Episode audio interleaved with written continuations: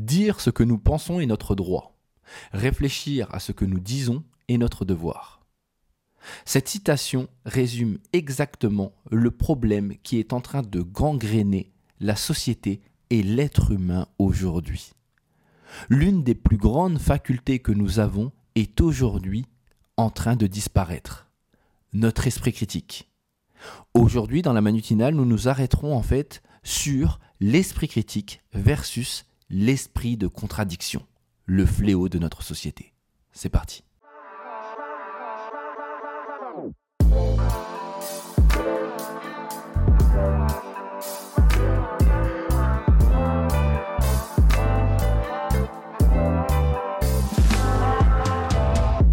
La vérité n'est pas le jugement que l'on porte sur les choses, mais le savoir que l'on a sur elles. Il faut savoir que toutes les opinions du monde ne feront jamais une vérité. Alors pourquoi j'ai décidé de vous parler de ça? Eh bien parce qu'aujourd'hui, on peut se rendre compte, de par les différents événements qu'il se passe, que les gens confondent deux mots importants. La pensée de contradiction et la pensée critique. Alors, quelle est la différence? La pensée critique, c'est l'aptitude à développer un raisonnement rigoureux, afin d'analyser scrupuleusement des faits pour formuler une appréciation. La pensée de contradiction, ah, ça c'est ce qu'on a tous. Hein. Je ne sais pas comment je peux vous l'expliquer, mais c'est cette idée que l'on a, on a envie d'affirmer notre identité. On veut marquer son territoire, hein. qu'on ait des arguments ou qu'on n'en ait pas. C'est pas grave, en fait. J'ai besoin de contredire les choses. Je n'ai pas obligatoirement de fait. Là où la pensée critique est réellement intéressante, c'est que de un, elle s'appuie sur des faits, et de deux, elle ne vise pas à discréditer les autres propositions, mais à les soumettre à un examen pour tester leur validité. Alors, pourquoi c'est important aujourd'hui? Eh bien parce qu'aujourd'hui, on le voit, on le voit énormément, l'émotion a énormément de place dans nos propositions ou dans nos propos. Au-delà même de l'émotion, il y a aussi tout simplement les informations que l'on va aller chercher et que l'on pense vraies. Oui, euh, l'on pense vrai. En fait, on est capable maintenant, aujourd'hui dans notre vie, de confondre notre opinion avec une vérité absolue. On est tellement bon que même lorsqu'un fait scientifique est devant nous, nous sommes capables, par le biais des réseaux sociaux, de fake news, de contester celui-ci parce qu'il ne va pas dans le sens de nos idées et de nos émotions. En général, c'est comme si en fait cela nous gênait de devoir reconnaître quelque chose. On le sait, hein, aujourd'hui, on ressent les choses avant de les, penser. On pourrait même dire que l'on s'émeut, donc que l'on est. Je m'émeus, donc je suis. En fait, on cherche tout simplement à croire ce qui nous rassure et, et nous arrange. C'est beaucoup plus facile, c'est plus simple, et cela va nous aider en fait à pouvoir avancer. En gros, comme le dit Olivier Bas dans son livre Connard malgré nous, nous sommes atteints presque d'homophilie l'attirance de la similarité qui amène les individus à se conformer progressivement en fait aux opinions émises par leurs semblables, hein, alors que ce soit de peur, de couleur, d'opinion, de religion, même si on n'a aucune certitude de la véracité. Bah oui, c'est plus facile pour nous en fait de croire ça. Et ça nous amène à un autre point en fait. Cette différence entre les connaissances et les croyances, ce qui vient appuyer d'un certain côté lorsque l'on parle de connaissance, l'esprit critique et la croyance, c'est ce qui vient chercher l'esprit de contradiction. Alors quand on parle de connaissances, on va parler de connaissances scientifiques en fait.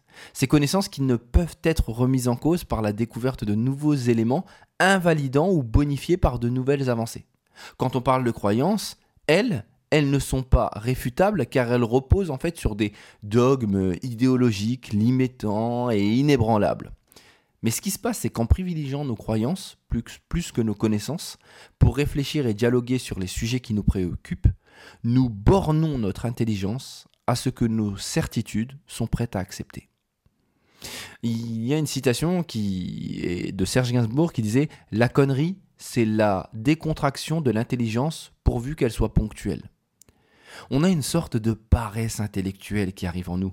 Alors on l'a par le biais des réseaux sociaux, par le biais euh, que tout va vite aujourd'hui et qu'en soi, euh, il nous suffit d'avoir quelques éléments d'information pour penser que l'on sait.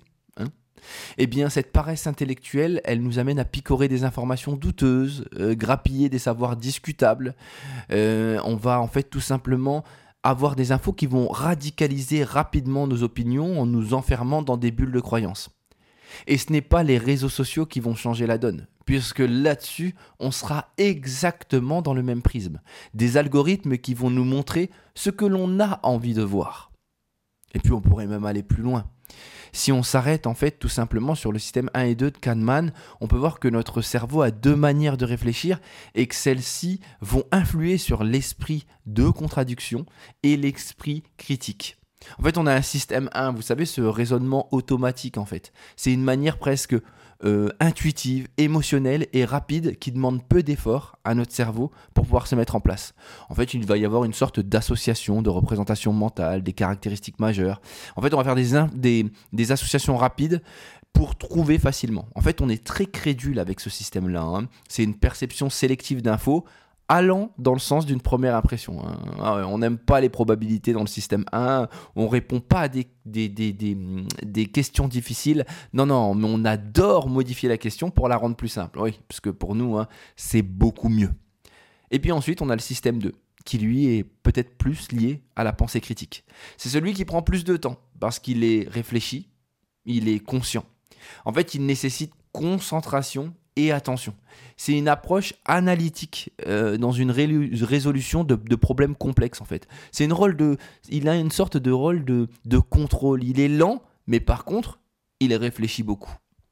Alors, Aujourd'hui, malheureusement, c'est le système 1 qu'on utilise le plus souvent dans l'esprit de contradiction. Bah oui, ça va vite. Hein. On fait le lien entre deux articles sur Facebook qu'on a vu, un, un post qu'on a vu en story sur Instagram, et voilà, on a, on a l'information. C'est ce qu'on voit aujourd'hui, en fait, dans les antivax, le Covid, c'est ce que l'on voit dans la politique ou dans tous euh, les gens qui deviennent experts rapidement, en fait, sur un sujet qu'ils ne maîtrisent pas. Alors, pourquoi je vous parle de ces deux esprits et pourquoi aujourd'hui c'est un sujet important à mes yeux? Eh bien, parce que tout simplement, on perd tout doucement dans notre vie l'esprit critique au profit de l'esprit de contradiction. Et c'est un véritable danger. C'est un véritable danger parce que cet esprit de contradiction n'amène rien de bon. Il ne cherche pas à s'enrichir, il ne cherche pas à comprendre, il cherche juste à convaincre. Convaincre pour dire que l'on a raison, que son ego soit satisfait, que l'on ait la connaissance, la vie qui fera la différence. Or, on le sait, et depuis longtemps, c'est l'esprit critique qui permet à l'être humain d'avancer d'enrichir ses idées, de pouvoir comprendre les choses différemment. Même si en face de vous, vous avez quelqu'un qui n'a pas le même avis que vous, cherchez à comprendre, cherchez à pointer les choses que vous ne comprenez pas dans, dans ce qu'il raconte, mais pas pour gagner, plutôt juste pour enrichir votre pensée, votre raisonnement. C'est-à-dire qu'on peut parler avec quelqu'un, on peut débattre avec quelqu'un, sans pour autant chercher à le battre, mais tout simplement juste à échanger et à essayer de comprendre. C'est l'une de nos facultés, l'une des choses qui nous différencie en tant qu'être humain. Quelque chose qui fait que l'on est capable en fait de pouvoir avancer et de voir les choses différemment. Alors, quand je dis écouter l'autre, ça veut dire ne pas se laisser avoir par ses émotions, ne pas faire de commotion affective en étant touché par certaines choses, ne pas s'arrêter sur ses croyances limitantes. Non, tout simplement apprendre à écouter l'autre, même lorsque ce qu'il raconte n'est pas obligatoirement ce que nous pensons ou ce que nous le sujet avec lequel nous sommes en accord. C'est bien ça qui fera la différence.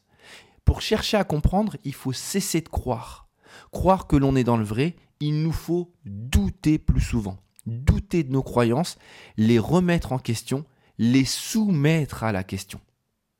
L'ignorance engendre plus fréquemment la confiance en soi que ne le fait la connaissance. C'est de Charles Darwin. Et c'est important. N'oubliez pas que la contradiction est une régression. La pensée critique, elle, cherche à accréditer, pas à discréditer. Pourquoi je parle de ce point? Eh bien tout simplement parce qu'il faudrait aujourd'hui, comme je l'ai lu dans le livre d'Olivier Bas, Connard malgré nous, peut-être pratiquer la zététique au quotidien. Alors la zététique, c'est quoi? Oui, quand, je vous dis ce mot dans, ce podcast, je vous avoue, je suis fier parce que je ne le connaissais pas avant.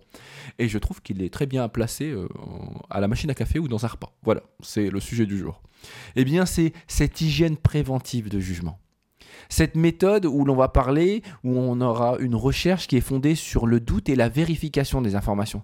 C'est-à-dire que mon opinion est intéressante à partir du moment où celle-ci ne devient pas un fait et que si réellement on veut la faire devenir un fait, il va falloir l'approuver par une vérification des informations, des faits scientifiques ou tout simplement quelque chose qui va appuyer ce que l'on raconte. Et quand je dis ça, je le répète, Facebook ou un article qu'on a trouvé en story ou une information que tout le monde dit n'est pas un fait vérifié. C'est beau, c'est un principe qui aujourd'hui devrait être pris en compte. C'est un principe auquel il faut faire attention, que l'on soit en entreprise, que l'on soit en famille, que l'on soit dans un cercle social, il faut essayer à tout prix de travailler notre pensée critique et de ne pas tomber dans la facilité de la pensée de contradiction. Pourquoi Eh bien tout simplement, si je reprends Kent pour une idée simple, l'intelligence se mesure à la quantité d'incertitudes que nous sommes capables de supporter. Eh bien, allons-y. Essayons tout simplement de travailler, de dialoguer avec des gens qui ne sont pas du même avis que nous, de comprendre et d'enrichir notre pensée. On ne doit pas avoir raison, mais on doit tout simplement prendre en compte l'autre pour enrichir ce que l'on sait, essayer de le transformer et avoir une vision et des idées qui soient construites sur des faits des informations vérifiables plutôt que sur des émotions et des on-dit que l'on peut trouver au coin de la rue. J'espère que ce podcast vous a plu. L'ensemble des informations euh, dont je vous ai parlé aujourd'hui vient d'un ouvrage que j'ai lu et que j'ai apprécié qui s'appelle Connard malgré nous, je l'ai dit plusieurs fois, d'Olivier Bas, euh, dans lequel il revient sur ce, principe en fait de rester intelligent face à la manipulation de nos émotions. Si jamais vous voulez bien sûr aller plus loin, eh bien je vous invite à lire son ouvrage. Par rapport à ce podcast, eh bien, j'ai une question à vous poser. Vous, qu'est-ce que vous en pensez? Est-ce que vous êtes plutôt pensée critique Pensée de contradiction? Et est-ce que vous arrivez surtout à l'appliquer au sein de vos relations professionnelles ou même au sein de vos relations familiales Il me ferait plaisir d'avoir votre retour en commentaire. Je vous remercie de m'avoir écouté. Je compte sur vous, si vous avez l'occasion, pour bien sûr partager ce podcast. Vous pouvez aussi, euh, pour m'aider, tout simplement vous abonner euh, sur les différentes plateformes, alors que ce soit sur euh, Spotify ou encore sur Apple Podcast ou sur Ocha. Et vous pouvez, si vous avez le temps, mettre un petit commentaire si vous avez aimé, bien sûr, la manutinale. Je vous dis à très très bientôt. Prenez soin de vous et surtout, bonne rentrée.